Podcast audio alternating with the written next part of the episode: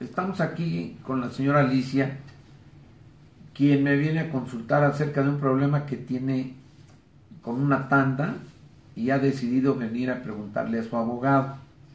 Cuénteme, doña Alicia, ¿qué pasó? Pues mire, licenciado, una vecina me invitó a entrarle a la tanda de 11 números y yo le entré. Entonces yo le he estado dando mis, este, mi tanda cada semana y la señora ahorita que me toca a mí ya no me entrega mi tanda, me dice que no, se me esconde y, no, no me entrega mi tanda.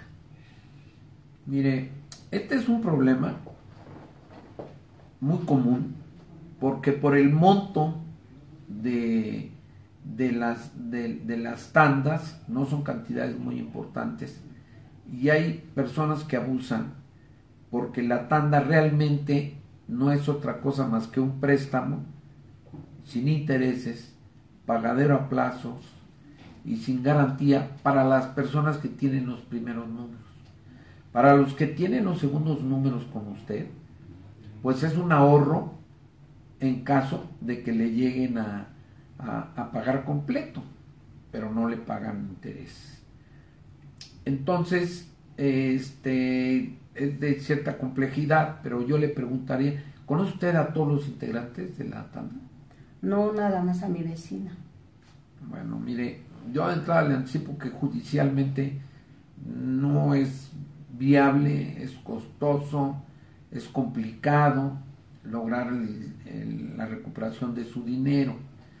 Lo que nosotros podemos hacer es acompañarla con su vecina para convencerla de que pague, de que le pague porque normalmente estas tandas se hacen sin un documento y no hay forma fácil de cobrar por la vía judicial.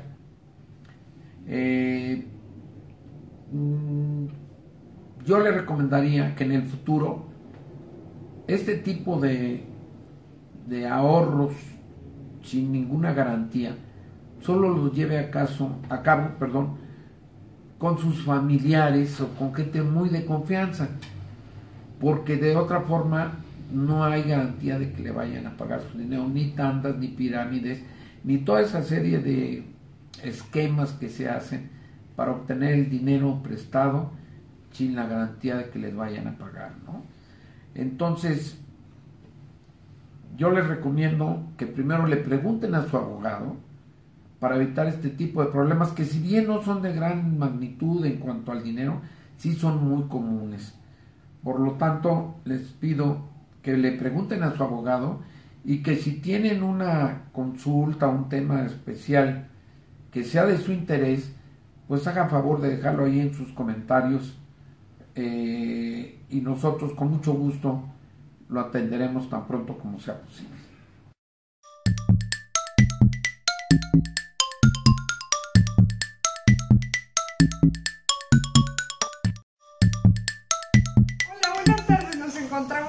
la señora Judith Rosales, quien es dueña de un negocio de comida que se dedica a hacer eventos y por el tema de la pandemia pues ha tenido algunas dificultades con sus trabajadores. Señora Judith, muy buenas tardes. Cuéntenos en qué le podemos servir. Buenas tardes. Pues mire, abogado, abogada, efectivamente por esto de la pandemia, ya llevo más de tres meses de no hacer ningún servicio. Yo le sigo pagando a mis empleados el sueldo, pero ya no tengo dinero ya no tengo dinero y a pesar de que les pago nada más el sueldo mínimo. Usted no lo sabe, pero ese tema que acaba de tocar es algo muy interesante e importante. Porque debido a que nuestras autoridades decretaron una emergencia sanitaria y no una contingencia sanitaria. ¿Que eso no es lo mismo? No, no es lo mismo. No es lo mismo porque una emergencia sanitaria no se encuentra contemplada en la ley. Entonces, como no se encuentra contemplada en la ley, usted le tiene que seguir pagando todo o en su caso negociar con ellos para verlo de su liquidación o esperar que la demanden. Mientras que la contingencia sí está establecida en la Ley Federal del Trabajo y sí les indica a los patrones qué es lo que se tiene que hacer en esa situación. Ok. Pero usted no se preocupe, nosotros la vamos a ayudar. Gracias. En problemas como este y muchos otros más podemos ayudarte. Este, tiene, este tema tiene muchas aristas, no solo en el tema laboral, civil y en otras materias, por lo cual se va a seguir tocando en diferentes cápsulas. Si tienes otro tema que quieras que tratemos en, las cápsulas, déjalo en los comentarios y recuerda, pregúntale a tu abogado. Gracias.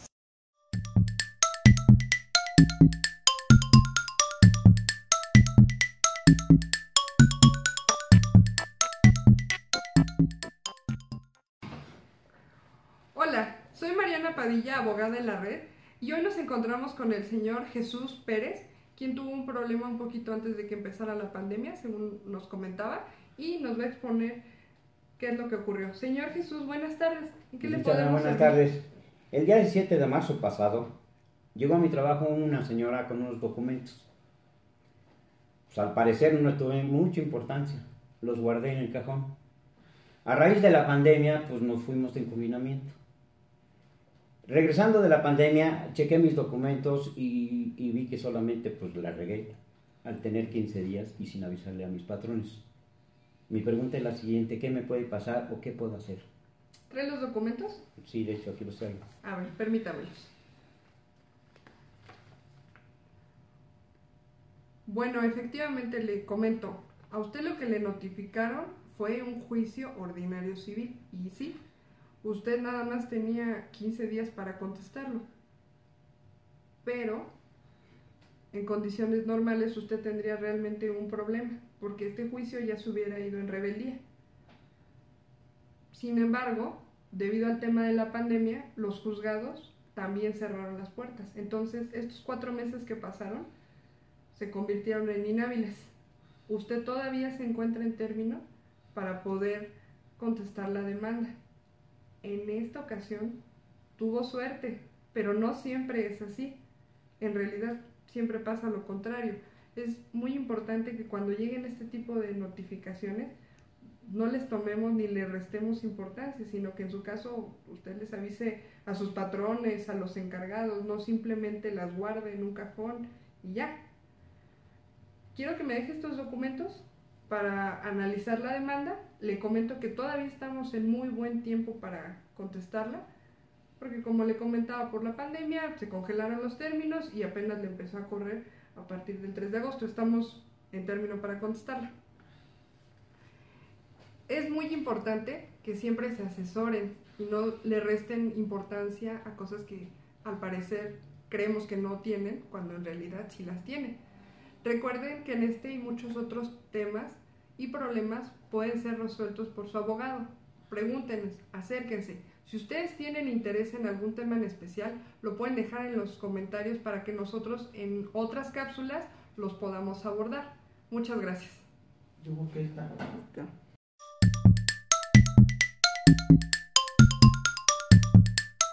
Estamos aquí con la señora Alicia, quien me viene a consultar acerca de un problema que tiene con una tanda y ha decidido venir a preguntarle a su abogado. Cuénteme, doña Alicia, ¿qué pasó? Pues mire, licenciado, una vecina me invitó a entrarle a la tanda de 11 números y yo le entré. Entonces yo le he estado dando mis, este, mi tanda cada semana y la señora ahorita que me toca a mí ya no me entrega mi tanda, me dice que no, se me esconde y, y no, no me entrega mi tanda. Mire, este es un problema muy común porque por el monto de, de las, de, de las tandas no son cantidades muy importantes y hay personas que abusan porque la tanda realmente no es otra cosa más que un préstamo sin intereses, pagadero a plazos y sin garantía para las personas que tienen los primeros números. Para los que tienen los segundos números con usted, pues es un ahorro en caso de que le lleguen a, a, a pagar completo, pero no le pagan interés. Entonces, este es de cierta complejidad, pero yo le preguntaría, ¿conoce usted a todos los integrantes de la tanda? No nada más a mi vecina. Bueno, mire, yo de entrada le anticipo que judicialmente no es viable, es costoso, es complicado lograr la recuperación de su dinero.